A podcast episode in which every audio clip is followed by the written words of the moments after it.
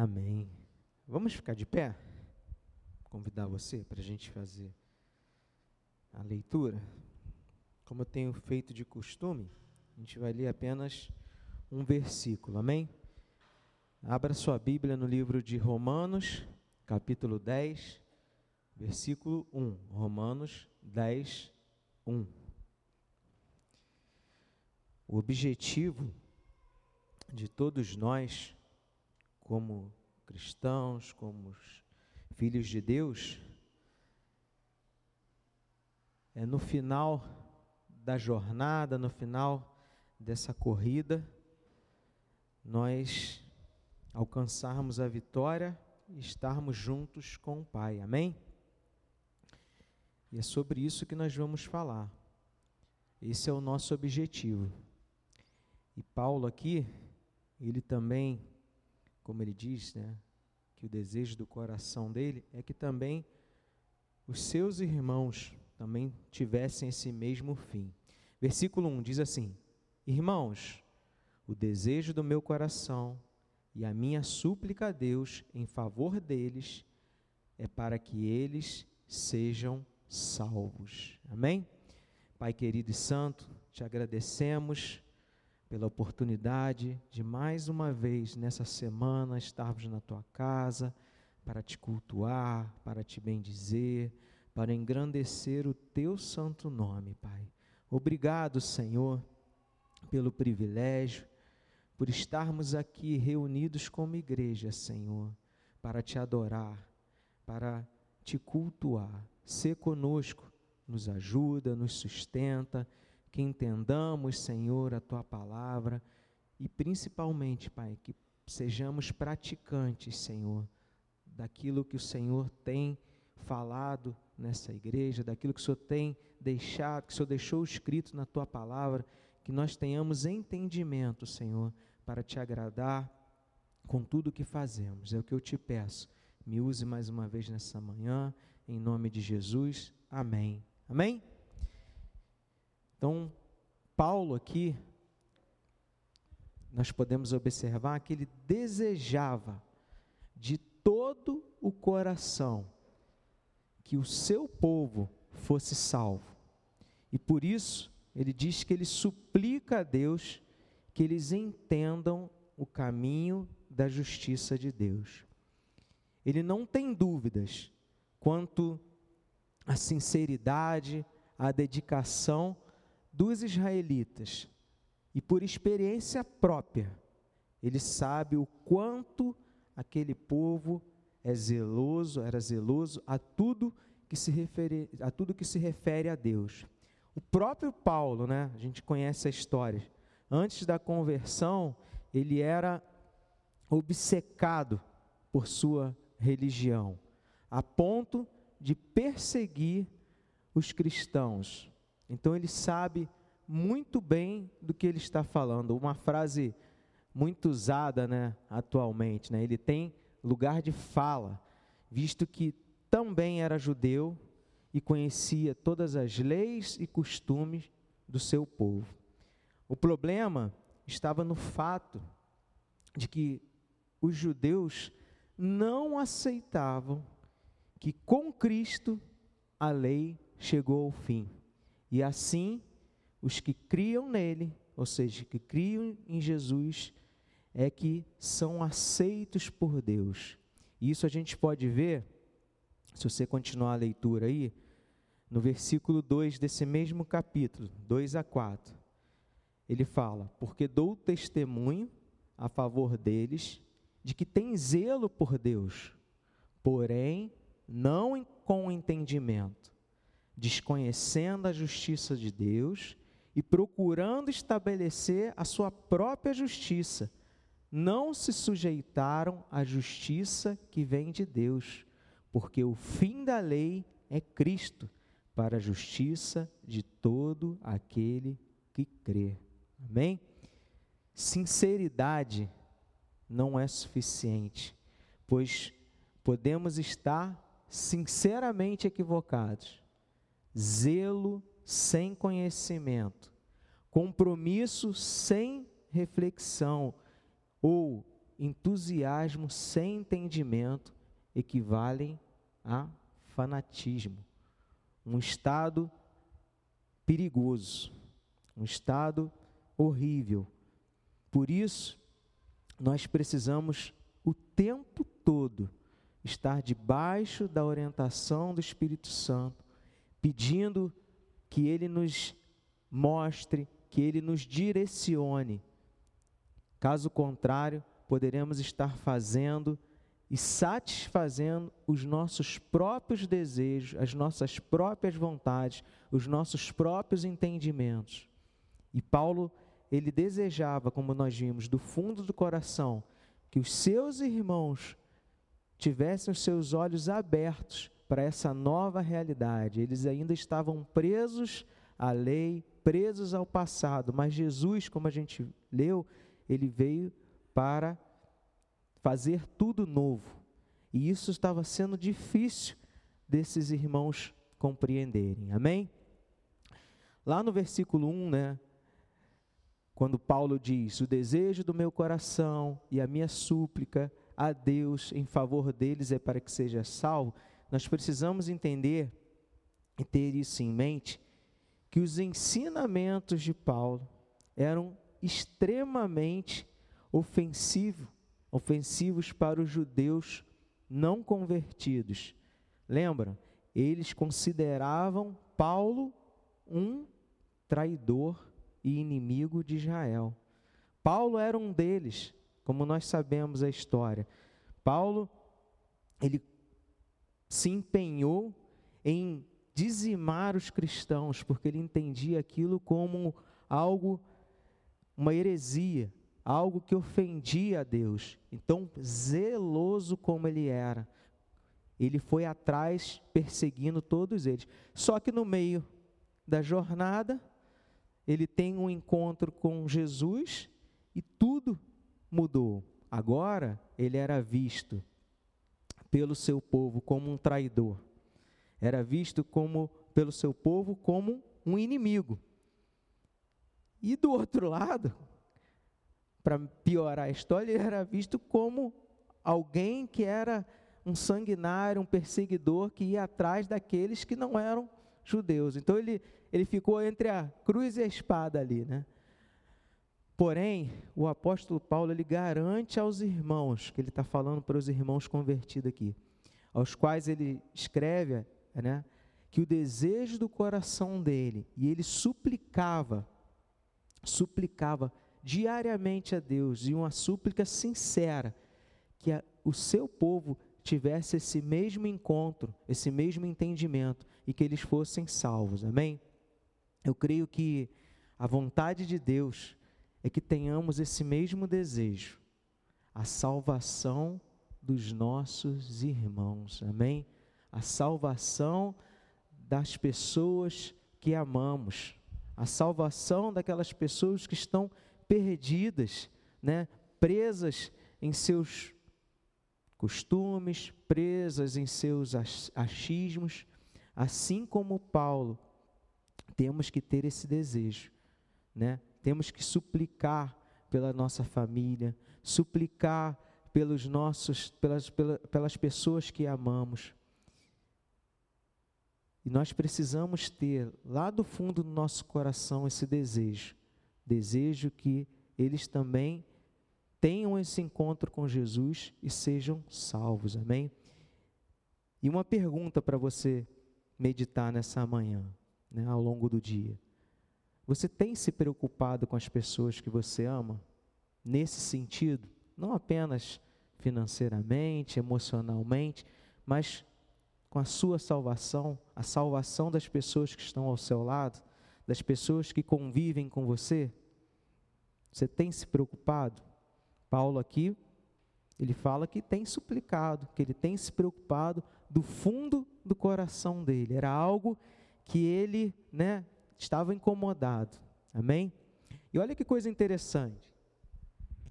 Versículo 2: Porque dou testemunho a favor deles que têm zelo por Deus, porém não com entendimento. Paulo aqui, em vez de condenar em vez de criticar, né, essa, essa falta de entendimento dele, ele dá testemunho, olha, eles são zelosos, eles amam a Deus, eles estão fazendo aquilo que eles, né, que eles acreditam ser o correto, só que está errado, eles ainda não entenderam a verdade, as coisas mudaram, Jesus veio para trazer algo novo. Esse fato, né, que a gente sabe que, que, o, que os israelitas eram zelosos, a gente pode ver porque ele é constatado em sua observância rigorosa dos rituais que eles faziam, né, das cerimônias que eles faziam, e o como eles eram intolerantes a toda doutrina contrária. Então, ele sabia, olha, eles são zelosos, eles fazem as coisas corretas, mas isso está sem entendimento. Amém? Zelo, ele não é suficiente em si mesmo, se não for combinado com a verdade. Se não for combinado com, pelo contrário, ele pode fazer mais mal do que bem. A gente conhece várias histórias, né, ao longo da, da civilização, de que esses zelos extremos, baseados no conhecimento humano, o quanto isso fez mais mal do que bem. Amém? Paulo, ao invés de condenar aqueles irmãos, ele estava buscando ajudá-los a compreender a verdade, pregando a palavra do Senhor como foi revelada para ele. Amém? Nós precisamos fazer isso também. Quando você perceber, quando você verificar que alguém tem tomado atitudes, que tem entendido de forma equivocada aquilo que o Senhor realmente quer dizer na Sua palavra, peça a Deus que Ele te mostre, que Ele fale ao seu coração a melhor maneira de você conversar com essa pessoa e mostrar a Ele o plano de Deus para a salvação dele. Amém? Orem juntos, busquem esse entendimento através da oração, através da meditação da palavra e peça a Deus que Deus o convença do que ele do, do entendimento correto. Amém? No versículo 3, ele fala, ele continua: desconhecendo a justiça de Deus e procurando estabelecer a sua própria justiça, não se sujeitaram à justiça de Deus. Esse era o ponto que eles estavam falhando. Eles desconheciam a justiça de Deus. O fato de Deus agora imputar essa justiça com base na fé e não nas obras.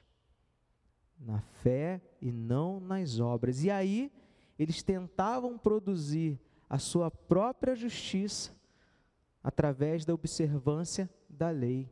Eles procuravam conquistar o favor de Deus por seus esforços, seu caráter e suas obras. Eles achavam que quanto mais eles fizessem ali a risca o que estava escrito na lei, estava garantida a salvação deles. E por isso eles se recusavam terminantemente de sujeitar ao plano de Deus para a justificação dos pecadores, que é crer em Jesus, crer no seu Filho.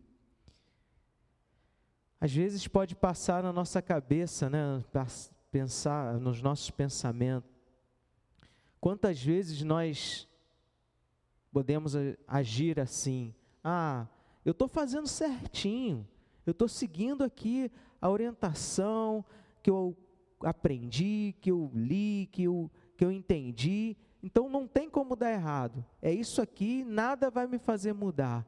Nós precisamos buscar em Deus, precisamos buscar nele, Senhor, realmente isso aqui é o entendimento correto? É isso que a tua palavra quer me mostrar, é isso que eu preciso fazer, é isso que o Senhor quer que eu faça, que eu me dedique. Precisamos constantemente pedir a Deus que Ele traga paz aos nossos corações, para que não façamos assim como esses irmãos, zelosos, mas fazendo as coisas sem entendimento. Amém? Deus ele nos deixou a sua palavra completa para que hoje nós tivéssemos um entendimento completo. Completo. Lembre-se que naquele tempo eles ainda não tinham o Novo Testamento, ele estava sendo escrito. E com certeza era uma dificuldade a mais para eles terem essa, esse entendimento né, que hoje nós possuímos. Mas eu tenho certeza que Deus, com a sua graça e misericórdia, ele se revelou aquelas pessoas que realmente abriram seu coração e deixaram né, os, seus, os, seus, as suas, os seus achismos de lado, os seus, né, a sua cosmovisão de lado e passou a ver através da palavra de Deus, daquilo que Paulo estava ensinando a eles. Amém? Versículo 4. Porque o fim da lei é Cristo para a justiça de todo aquele que crê. Irmãos, qual é o propósito da lei? Qual é o propósito da lei? Sabe qual é?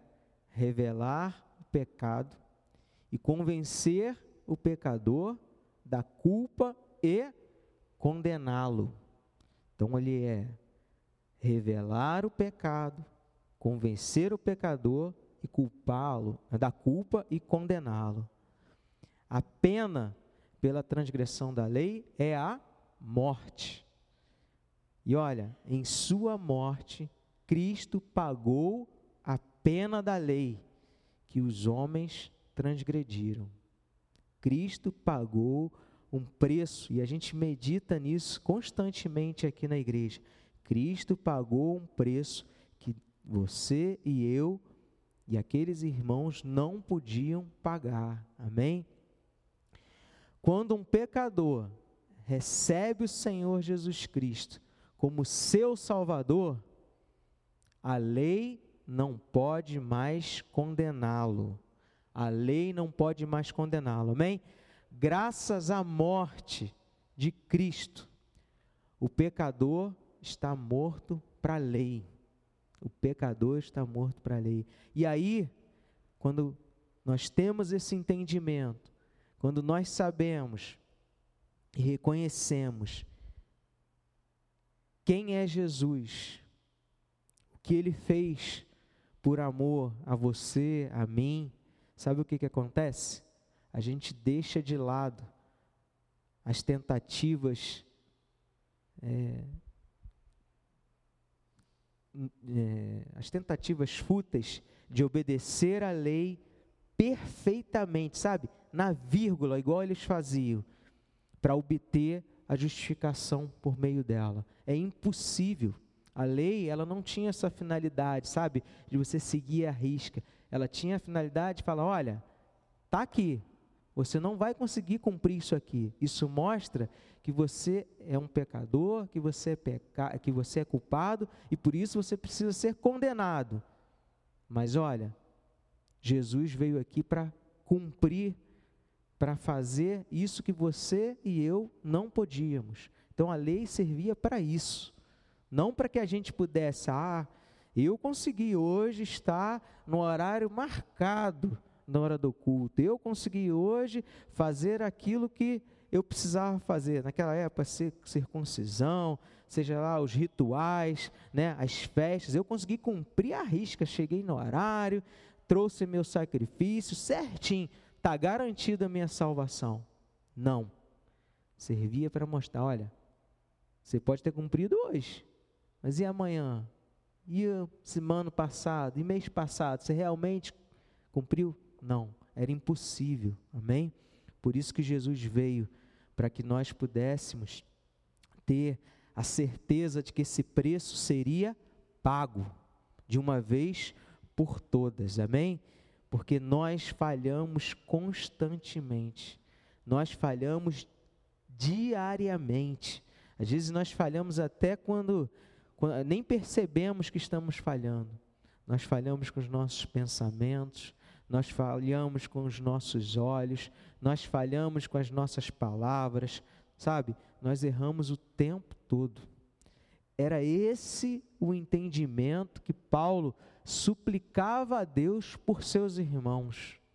Ele desejava do fundo do seu coração que os seus irmãos precisavam compreender essa verdade. Caso contrário, eles estariam condenados. Esse versículo, ele deixa claro que nenhum ser humano, por mais que ele procure a perfeição, fazer e cumprir toda a lei, ele não é capaz. Não é capaz. Somente através de Cristo poderemos ser perdoados e aceitos. Somente através de Cristo.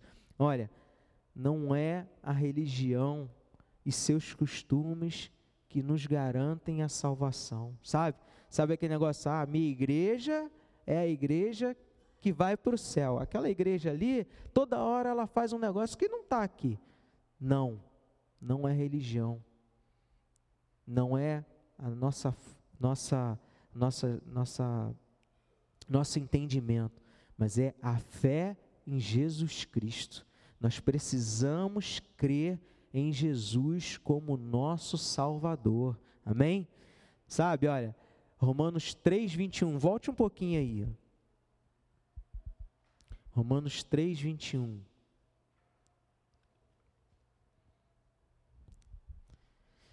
3, 21. Três, vinte e um, a gente vai ler até o vinte e quatro.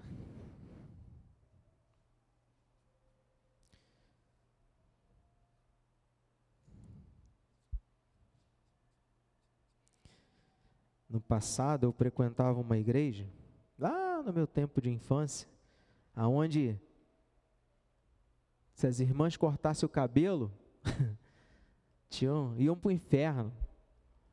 Se pintasse a unha, ih, meu Deus do céu, era uma confusão danada. Não é esse tipo de comportamento que nos garante a salvação. Você imagina reduzir todo aquele sacrifício de Jesus, todo aquele sofrimento a uma unha pintada, a um cabelo cortado? Misericórdia. 3:21. Mas agora, sem lei, a justiça de Deus se manifestou, sendo testemunhada pela lei e pelos profetas.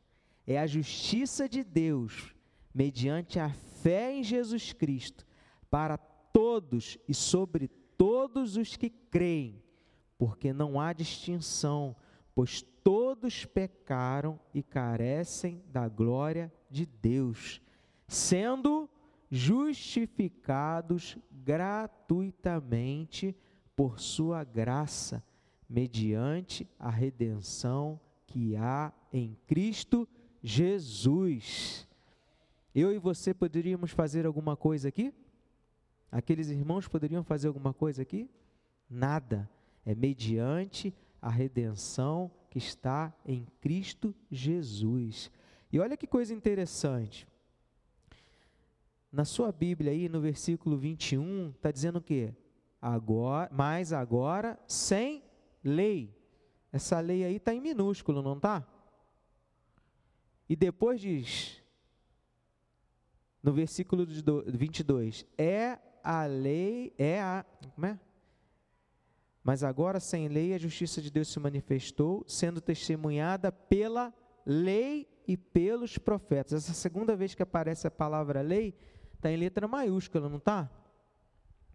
Essa lei aí, em letra minúscula, ela estava se referindo ou compreendia o sistema de leis da nação, os estatutos civis, né? as ordenanças sacerdotais, compreendendo o pacto mosaico.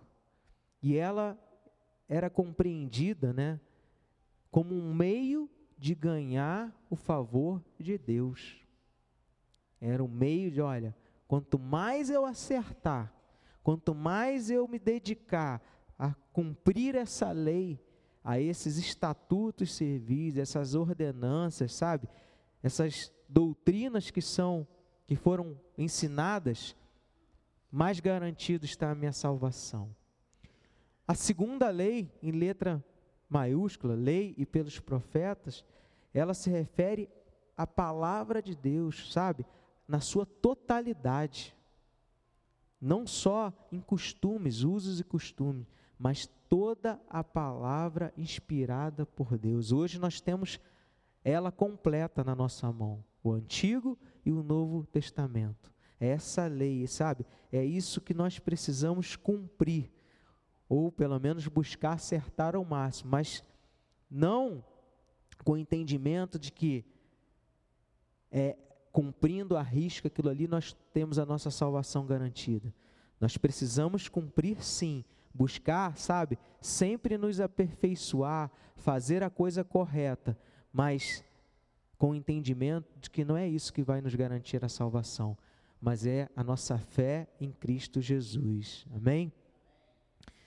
Para concluirmos, eu queria deixar três relembrar três pontos aqui. Eu e você precisamos compreender, entender o plano da salvação. Caso contrário, estaremos correndo os mesmos riscos que aqueles irmãos, sermos enganados por nossas crenças, sermos enganados pelos nossos achismos. Sabe, nós poderemos desviar a verdade e agirmos, sabe, mesmo que com zelo, mesmo com sinceridade, de forma equivocada, e ao invés de nós estarmos indo em direção ao nosso alvo, nós vamos estar se desviando, nos afastando. Amém? Então nós precisamos dedicar, sabe, mais tempo com Deus, mais tempo em comunhão com Deus, pedir a Ele que Ele nos mostre a verdade, que Ele nos ensine a verdade, dedicar na meditação da palavra dEle, porque está escrito, nós precisamos é pedir a ajuda do Espírito Santo que o entendimento correto, amém? Então isso precisa ser uma, uma, uma como é que é o nome? Quando você faz isso todos os dias, um hábito, precisa ser um hábito, sabe? No início ele é difícil, no início ele é complicado, vai surgir duas mil coisas para te atrapalhar, mas olha, Senhor, me ajude, mesmo que eu fique aqui cinco minutos, mas eu preciso me alimentar, como o Fontes pregou aqui uma vez, nós precisamos alimentar a nossa alma com a palavra de Deus, precisamos buscar esse alimento, sabe? É Ele que vai nos dar força, é Ele que vai nos dar essa, esse entendimento correto da palavra do Senhor. Agora que nós já entendemos, nós já discernimos o plano da salvação, nós precisamos explicar isso também para os nossos irmãos, com a ajuda de Deus, na base de oração, para que eles também compreendam. Nós precisamos ter esse mesmo desejo no nosso coração, sabe? Seguir o exemplo de Paulo, que não os condenou, sabe? Mas com amor desejava a salvação de todos. Às vezes você olha, está fazendo tudo errado. Aí ao invés de você ir lá e falar, meu irmãozinho, olha só, não é assim não, é assim, assim, assim, assim. Você vai lá e condena, você vai lá e acaba de empurrar. E eu não estou falando só da igreja, sabe? Aquele nosso, o nosso próximo. Lembre-se, se hoje você tem esse entendimento, é porque a graça do Senhor Jesus te alcançou. Se você hoje tem esse entendimento, é porque Jesus te ama. Por que não demonstrarmos esse mesmo amor para as pessoas que estão ao nosso redor? Por que não falar, sabe, desse plano da salvação, de tudo que Jesus passou por amor a cada um de nós. Nós precisamos ter isso. Às vezes a gente não faz, o pastor já cansou de pregar aqui, por medo, por não saber o que falar, mas nós só precisamos falar do que Cristo fez nas nossas vidas, de quem nós éramos e como nós estamos hoje. Amém?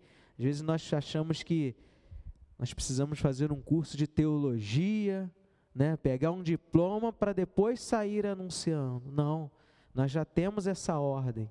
Ide por todo mundo, pregai o meu evangelho. Nós precisamos falar das boas novas.